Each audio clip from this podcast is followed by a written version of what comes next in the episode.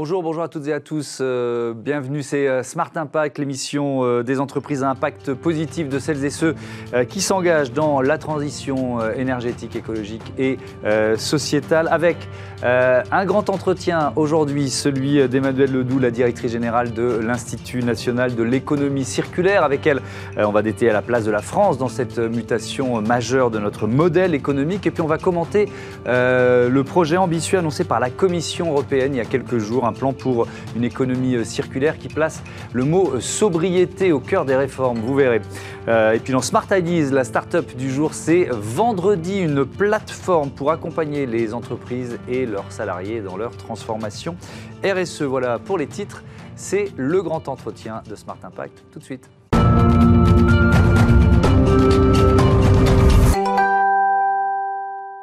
Bonjour Emmanuel Ledoux, bienvenue. Vous êtes euh, donc la directrice générale de l'INEC, l'Institut national de euh, l'économie circulaire, fondé en 2013 par euh, le député des Bouches-du-Rhône François-Michel Lambert. C'est quoi la mission de l'INEC? Alors nous, quand on se définit, on parle de nous de façon peut-être un peu un petit peu pompeuse, mais comme on est l'institut de référence et d'influence sur l'économie de la ressource. Donc l'idée, c'est vraiment de rassembler un maximum d'acteurs très différents. On a des entreprises de toute taille, hein, des très grosses, des, toutes petites, des mhm. startups, euh, des collectivités locales, des associations, des académiques, avec l'idée à la fois de construire le socle intellectuel, euh, idéologique même, hein, autour de, autour de l'économie circulaire d'une part, et derrière, donc c'est partie référence, parce qu'on parle encore d'un concept qui est assez récent, hein, finalement, économie circulaire, ça y règle le débat public depuis euh, une grosse dizaine d'années, mais c'est pas non plus euh, un, sujet qui, traverse les époques comme, comme d'autres. et derrière l'idée, donc la partie influence, c'est bah, d'aller transformer les politiques, d'aller transformer la norme pour que cet horizon souhaitable euh, de sobriété, d'économie de la ressource, hein, mm. soit vraiment accompagné euh, par nos réglementations et euh, nos acteurs économiques. Alors dans cette émission, on parle presque tous les jours d'économie circulaire, donc c'est peut-être pas nécessaire. Nos téléspectateurs sont assez avertis de la, de la définir, mais c'est quand même, qu'est-ce qu'on peut dire? C'est un changement de modèle en fait. C'est ça. En fait, on, vit, nous, dans l'économie linéaire. On a tous grandi dedans. Hein. Mmh. Euh, on extrait, euh, on consomme, on jette. Et là, l'idée, c'est euh, de se dire, on, extrait, certes. Hein, enfin, on va continuer, mais par contre, on fait durer, on fait durer au maximum. Alors, par contre, un, petit point, ça m'a amusé, j'ai vu il n'y a pas très longtemps dans le dictionnaire de la pensée écologique, sur les questions d'économie circulaire de Dominique Bourg. Mmh. Et l'entrée, c'était justement sur économie circulaire, que ça avait ceci de particulier, que c'était un concept que tout le monde concevait et qui restait difficile à définir. Et au fond, on est un peu là-dedans. Donc, euh, alors c'est peut-être d'ailleurs un, problème, un truc, et c'est aussi la, faute hein, des, acteurs dans le domaine. Mmh. Mais on passe autant de temps à définir ce qu'on fait finalement que ce qu'on fait pas, ou que c'est pas seulement ça. Donc euh, voilà, c'est économie circulaire, c'est pas que le recyclage, mais c'est évidemment également le recyclage. Donc, donc vraiment l'idée c'est ça, c'est d'avoir un, centrage, de recentrer sur les ressources et de, euh, de, les faire durer le maximum. Parce que moi ce que je trouve intéressant, euh, c'est que ça va bien au-delà de la réduction de l'impact, parce que souvent on a le premier prisme pour parler de transition écologique, ça a été celui-là réduisons notre impact. Mais ça va bien au-delà. C'est, euh, euh, on, parle d'économie positive, on parle de créer, euh, de créer un nouveau modèle, on, parle de, de créer de la ressource. De, ça va au-delà de la réduction de l'impact. C'est ça, en fait, ça réinterroge tous nos systèmes économiques du début jusqu'à la fin. Donc euh, on extrait comme on extrait mieux, comme on extrait moins surtout. Hein. L'économie circulaire, c'est avant tout réduire, moins, moins de ressources. Euh, tout au long de la vie, bon, une fois qu'on a extrait, enfin, on, sait bien que pour un téléphone portable, par, par exemple, c'est des chiffres qu'on répète souvent, euh, l'extraction de la ressource, c'est déjà 80% de l'empreinte environnementale. Donc une fois que c'est fait, comment on fait tenir ça un maximum? Donc mm. c'est la réparation, le reconditionnement, le réemploi, comment on travaille tout au long. À la fin, quand il n'y a plus que d'autres choix, effectivement, comment on recycle, mais comment on recycle mieux euh, euh, par rapport à, ce qui peut être fait. Donc peut-être moins, moins d'incinération, moins d'enfouissement euh, et plus de, vrai recyclage. Et, et, toujours dans cette idée, de, ça, ça doit être accompagné par aussi la, transformation de nos modèles économiques. Donc travailler sur le besoin aussi, peut-être plus que sur la propriété. Alors c'est l'histoire d'économie de la fonctionnalité, la location. On n'invente rien, mais ça, amène à réfléchir. un exemple tout bête, c'est la question de posséder sa perceuse, par exemple. en fait, on n'a pas besoin d'avoir une perceuse souvent. Hein. Exactement. Donc en général, le besoin, c'est pas d'avoir une perceuse, le besoin, c'est de percer un trou. Donc qu'est-ce qui va, au moment où je vais avoir besoin de percer ce trou, répondre au mieux à mon besoin? Est-ce que c'est d'avoir acheté une perceuse pas chère, conduite dans des conditions probablement assez dégueulasses, un, peu loin, et qui a une, une empreinte écologique qui est déjà désastreuse, qui en plus, il y a pas mal de chances qu'elle s'arrête au milieu du trou, hein, enfin, pas complètement. Qu'elle remplisse pas son usage, oui. Exactement. Ou alors de me dire, bon, dans la mesure où moi, mon, volume de bricolage par an, c'est les trois trous, euh, peut-être que je peux trouver une autre façon de fonctionner, que ce soit avec le voisinage, avec des magasins, etc. Donc en fait, c'est un changement de mindset. Alors ça, c'est à l'échelle de, l'individu. Mmh. Euh, la question, c'est comment on a ce même, cette même transformation qui s'opère à, l'échelle d'une organisation. Vous, parliez du, besoin, à partir du, besoin. C'est intéressant parce que ça rejoint, à, mon avis, vous allez peut-être me contredire, mais la notion de, euh, de territoire d'action adapté à chaque région. C'est-à-dire, vous ne faites pas l'économie circulaire de, je, dis n'importe quoi, de, du sud-ouest, c'est pas celle de, c'est pas celle de, euh, de Marseille, il faut inventer un modèle qui est adapté à chaque territoire, à chaque région?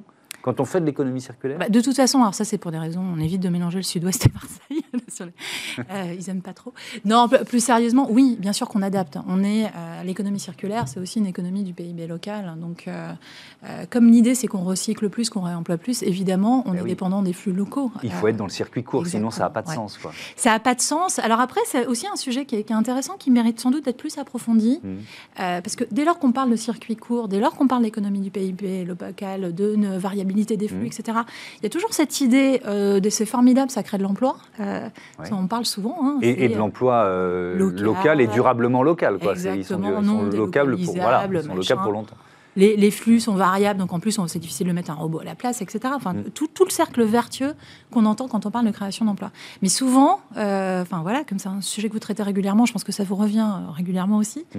euh, on parle du, frein économique sur l'économie circulaire. C'est plus cher, et bah, à un moment, il n'y a pas de miracle. Hein. si on crée de l'emploi, en France, sur les territoires, euh, avec des conditions euh, sociales qui sont les conditions sociales de la France et pas celles de l'Indonésie, bah, mmh. évidemment, euh, il y a aussi un surcoût. Donc c'est aussi comment, dans la transformation, qui n'est pas que la transformation des modèles économiques, mais qui finalement est un vrai changement de société, mmh. comment, on, comment on assume ça, comment on transforme, comment on se dit bah, de l'emploi local, c'est aussi des gens qui vont payer plus cher la cantine, le judo des enfants. Enfin, il y, a un effet presque un peu de vase, vase communicant qu'il faut être capable de, de, gérer pour se dire bon, bah, c'est toujours bien de mettre en place ce genre de, de euh, ce changement de modèle est-il forcément douloureux? Daniel Cohn-Bendit disait il y a quelques mois dans les échos, la transition écologique en douceur, ça n'existe pas. Qu'est-ce que vous en pensez?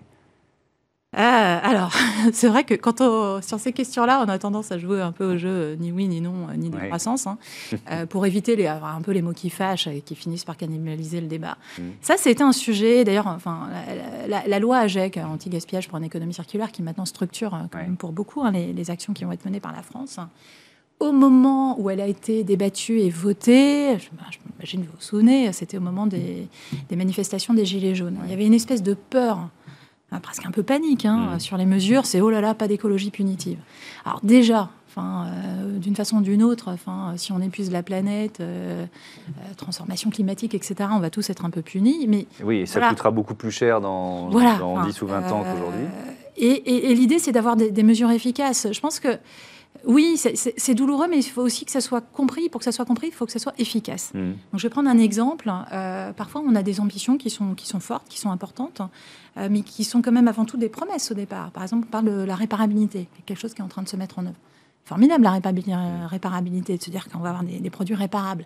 Mais au final, moi, mon ambition, c'est pas que mon lave-linge il soit réparable, euh, c'est que quand il est cassé, il soit réparé. Donc, qu'il y ait des réparateurs, qu'il y ait ce, mariage, ce maillage territorial dont, on parlait il y a quelques minutes. Donc, euh, je pense que sur les questions, les questions écologiques, euh, de transformation là, environnementale, qui sont aussi des transformations économiques, hein, parce que pareil, avant la loi AGEC, euh, il y a eu la feuille de route économie circulaire qui parlait de sécurisation des approvisionnements.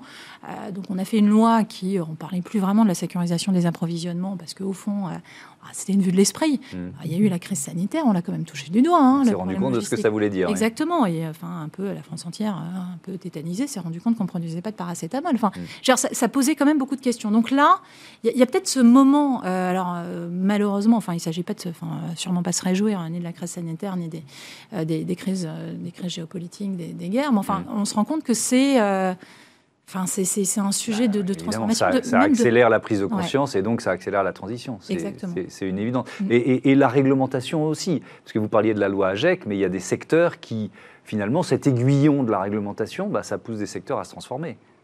Donc, il, oui, il, faut, bah, la, il faut, la, loi, quoi. La transformation il faut la loi de temps en temps. Mais oui, non, mais ça, ça existe, ça existe aussi. Mais souvent, mais on se rend compte aussi que finalement, bah, euh, il y a des secteurs qui ne le faisaient pas et qui y arrivent. Vous voyez ce que je veux dire? C'est pas si douloureux pour revenir à la, mmh. à la question et à la citation de, de, bah. l'ancien député européen Cohn-Bendit. Ce, qui est difficile, c'est quand on est tout seul à le faire aussi. Hein. C'est-à-dire que, par exemple, nous, euh, à l'Institut, on travaille beaucoup sur les questions, enfin, nous et d'autres, hein, enfin, mmh. euh, sur les questions de commande publique. 10% du PIB, enfin 8 à 12 en fonction de comment on compte, enfin, c'est quand même un, un, un levier économique significatif. Euh, ça tourne un peu en rond entre l'offre et la demande. Hein. C'est-à-dire qu'on parle beaucoup du mieux disant dans la commande publique. Bon, enfin, on en parle. Mm. Il y a quand même encore beaucoup de moins disant, donc euh, l'offre économique la plus, la plus intéressante. Euh, la question maintenant, c'est comment on arrive à mettre en face une demande et une offre. Alors ceux qui ont été un petit peu en avance de phase, qui ont eu une offre très économie circulaire, très économie de la ressource, potentiellement un petit peu plus chère pendant 10 ans, potentiellement ils sont un petit peu épuisés aussi. Donc là, la contrainte qui met dans la loi euh, une obligation pour l'ensemble des acheteurs publics d'acheter du réemployé, du réconditionné, euh, euh, des produits recyclés, etc., bah forcément, ça, ça, crée aussi un appel d'air et ça amène les acteurs économiques à se transformer parce que derrière, ils sauront qu'il y a un exutoire. Mmh. Euh, évoluer seulement sur les valeurs en se disant euh, on croise les doigts avec un petit peu de chance, tout le reste va suivre, bah, ça ne fonctionne pas toujours. Donc, effectivement, transformation par la contrainte, c'est quand même un gage d'efficacité. Et, alors, si c'est à la dimension européenne, c'est encore plus puissant, évidemment. Euh, l'actualité, c'est ce projet de règlement présenté par la, Commission européenne, c'était le, 30 mars dernier, c'est mhm. tout récent, qui porte notamment sur l'éco-conception des, produits durables. Il y a un mot-clé, sobriété. Est-ce que vous diriez enfin enfin ce mot apparaît dans, le discours européen alors, il était déjà présent, quand même, soyons,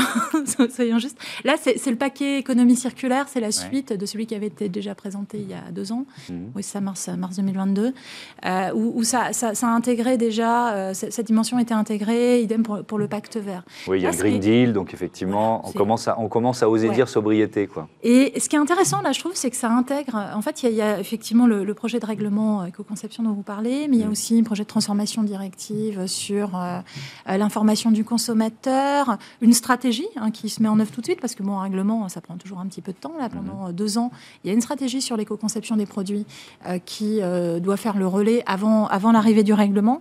Alors oui, ce qui est intéressant, c'est qu'il y a sobriété effectivement. Et déjà, donc on attaque un peu au démarrage, hein, euh, parce que c'est pas tout de transformer les mm. produits. Enfin, si effectivement on limite un petit peu l'usage là où c'est pas nécessaire, euh, c'est forcément intéressant. il y a d'autres entrées aussi, moi je trouve assez, euh, assez pertinentes et peut-être un peu différentes sur, sur ces textes. C'est que ça va rentrer aussi sur l'aspect concurrence déloyale. C'est-à-dire que là, et là on est sur des armes puissantes. Hein, donc cette idée vraiment de rééquilibrer mm-hmm. les acteurs et, de se dire, voilà, on, on utilise cette outil qui a vocation à aller, euh, aller dégommer euh, le greenwashing. Et voilà, maintenant, les allégations environnementales, elles devront être prouvées. Euh, comme ça a été le cas pour des allégations, allégations sanitaires, etc. Mmh.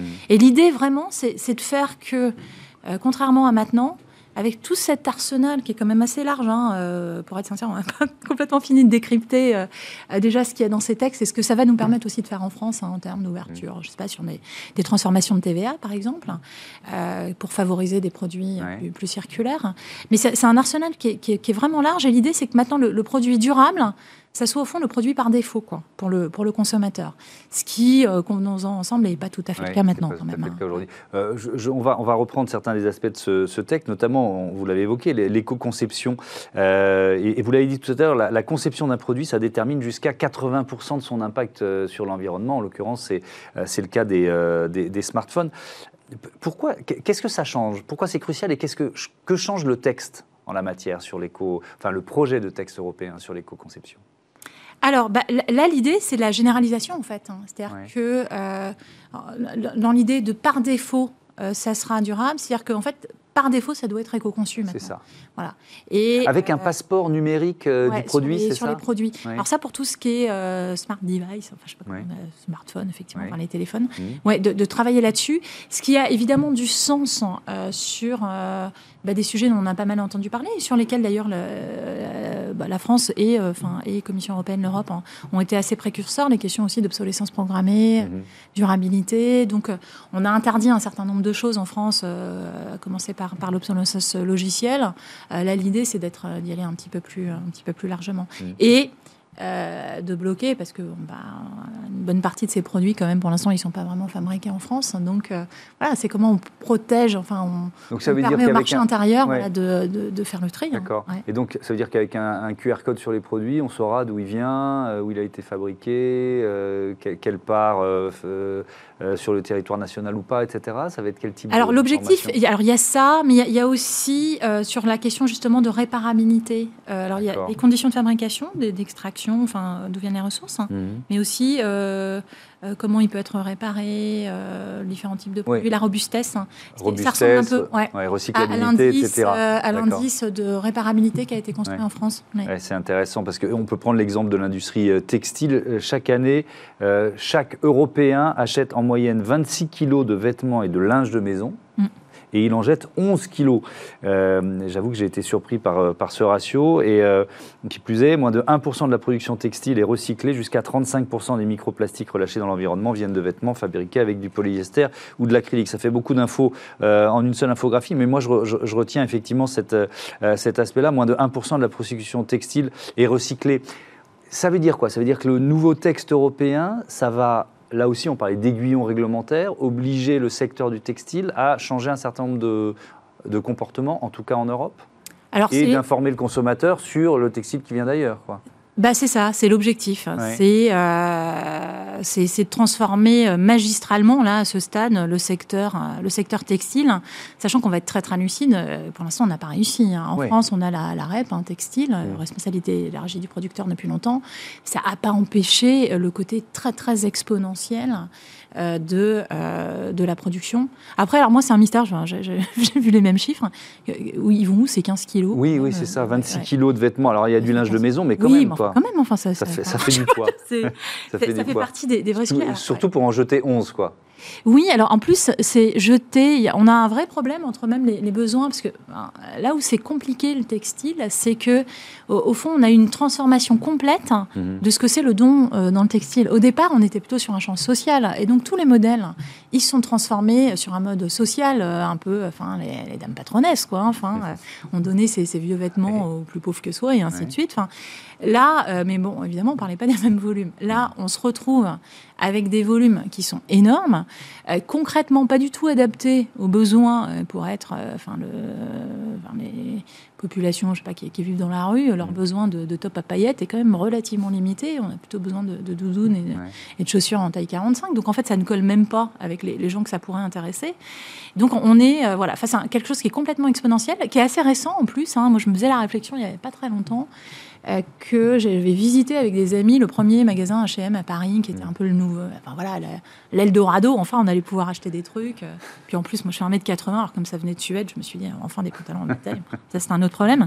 Mais euh, c'était il y a... J'avais 20 ans, donc j'en ai 45, c'est il y a 25 ans. C'est récent, c'est-à-dire que même des euh, les générations, les, les, quadras, enfin les quinquets, etc. On n'a pas grandi comme ça. Enfin, donc, euh, on n'était pas face à cette masse, euh, ce, volume très très important.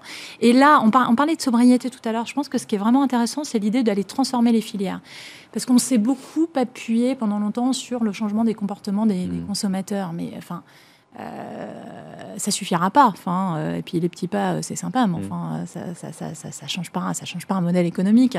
Donc là, l'idée, c'est aussi de, casser dans l'œuf, enfin les, possibilités, ces, ces volumes qui sont absolument inouïs et qui, sur tous les plans sociaux, mm-hmm. environnementaux, biodiversité, etc., sont absolument dramatiques. les, les, deux derniers rapports du GIEC qui sont passés un peu sous les radars là dans cette campagne présidentielle. il y a eu deux rapports en, un mois, et cinq semaines.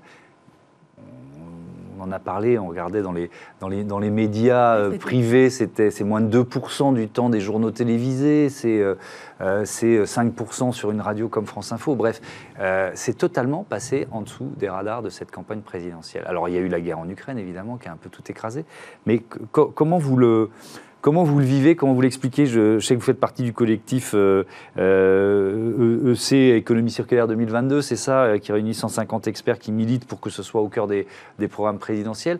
Il y a eu un loupé, il y avait une opportunité, elle n'a pas été saisie. Comment vous réagissez face à ça? Bah, après, moi, je me rends compte que j'ai des biais parce qu'effectivement, euh, j'en ai beaucoup plus entendu parler que ça, vu que bah, on a tendance ah bah aussi à s'informer. Moi aussi, parce qu'on est au cœur de ces questions-là. Mais, s'informer dans notre mais sphère. Le, grand public, en tout cas dans les journaux oui, télévisés, on n'a pas entendu parler ou quasiment Après, pas. alors, il y, a eu aussi, moi, je me posais la question, vous voyez, c'était le, troisième rapport, où euh, effectivement, des gens qui étaient interrogés dans la foulée, il fait 1000 pages quand même. Hein. Alors même quand on a lu le, résumé exécutif mm. pour des dirigeants, enfin, ça prend quand même un peu de temps à absorber. Euh, j'ai un peu l'impression qu'on l'entend à chaque, euh, à chaque campagne, euh, à chaque campagne présidentielle. Pour l'instant, l'environnement ne fait pas partie des sujets qui, oui, mais à, tout le, à chaque fois, hein, non si, Oui, sauf que là, l'urgence, elle est, elle est actée scientifiquement, ah, bah, actée, de plus en plus actée, et l'urgence est de plus en plus urgente. Vous voyez ce que je, ce que je veux dire? Et le moment d'une campagne présidentielle, c'est c'est le moment justement où on est censé voir loin, s'engager sur, des, sur des changements de modèle potentiels. Ah bah est-ce que on est sur différents plans là. Est-ce que je le souhaite bien entendu? Est-ce que oui, on n'a pas assez parlé euh, des questions, euh, des questions environnementales? Et puis d'une façon euh, l'environnement appliqué aussi sur le changement de modèle. Enfin les questions de logement par exemple, qu'on des super centrales dans la, campagne non plus, qui sont éminemment des questions liées à l'environnement. Comment on rénove, comment on construit sans artificialiser les terres agricoles, mhm. mais en permettant quand même à chacun de se, se loger décemment? sur les questions de sobriété, alors c'est hyper compliqué. Moi je comprends que personne n'ait trop envie de se mais euh, la question du mètre carré par habitant, enfin, euh, on est dans un espace où si on prend la population qui vote le plus, enfin, donc a priori pas, pas les plus jeunes d'entre nous, euh, c'est celle qui dispose le plus de plus de mètres carrés par habitant. Si on est sur de la sobriété, l'idée c'est de réduire. Enfin, on est sur des sujets qui sont un peu casse-gueule hein, quand même hein, mmh. aussi euh, sur ces questions-là. Et vous évoquiez, on peut pas faire d'environnement sans qu'il y ait un petit peu de, sans qu'il y ait un petit peu de souffrance. Enfin, souffrance, non, c'était pas, pas le terme exact. Douleur, douloureux. Voilà, ouais, ça, ça, se rejoint. voilà, là, effectivement, c'est où est-ce qu'on, euh, où est-ce qu'on touche, où est-ce qu'on tape. Enfin, donc euh, oui, oui, oui, euh, angle mort de la campagne. Hmm. oui, après, j'ai l'impression que c'est quand même présent partout parce que quand on parle. Oui. Une minute trente, je vous interromps parce que je voudrais terminer sur une note positive. Vous avez publié une étude qui s'appelle Pivoter vers l'industrie circulaire. Spontanément, un exemple de pivot, de pivot réussi alors, bah, l'exemple qu'on cite beaucoup, c'est Michelin, économie de la fonctionnalité, fleuron de l'industrie française, le pneu, euh, de voir comment effectivement, avec des pneus dont on n'est plus propriétaire, qu'on fait durer, euh, on a un des pneus adaptés à la situation qu'on souhaite, donc, euh, et en plus qui vont être mieux pris en charge, et on sait qu'en fin de vie, ils pourront revenir, revenir dans le système et être largement pris en main. Parce que sur la question du recyclage et du réemploi, l'idée c'est comment on arrive aussi à capter les, les flux euh, sortants. Quoi. Euh, ça, c'est pas simple. Donc, euh, non, non, un très bel exemple. Et eh ben voilà. Merci beaucoup d'être venu nous présenter l'Institut national de l'économie circulaire. Merci Emmanuel Ledoux. À bientôt Merci. sur Bismart. On passe à notre rubrique Startup. évidemment, c'est Smart Ideas.